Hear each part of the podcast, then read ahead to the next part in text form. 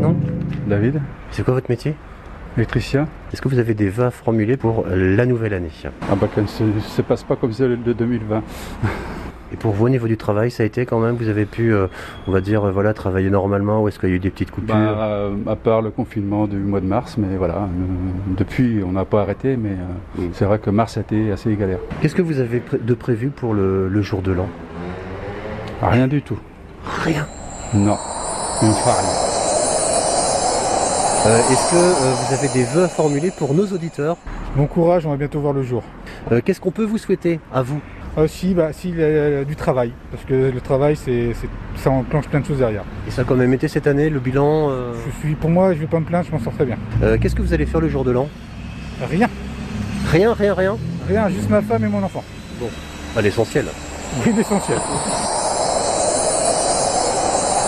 Vous êtes manchoise, Mylène Oui. Euh, Et vous habitez à Grandville à, à Saint-Père. Bah à côté. Qu'est-ce que vous avez à formuler comme vœu à nos auditeurs De tenir bon. Euh, je sais pas, de, de garder espoir que ça s'améliore. Qu'est-ce qu'on peut vous souhaiter pour, euh, pour 2021 Une année moins merdique, moins de solitude, j'ai envie de dire. Ça, ce serait bien.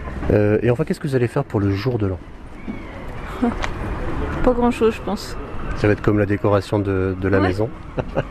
Bien manger, mais c'est sûr, mais, euh, mais un truc simple.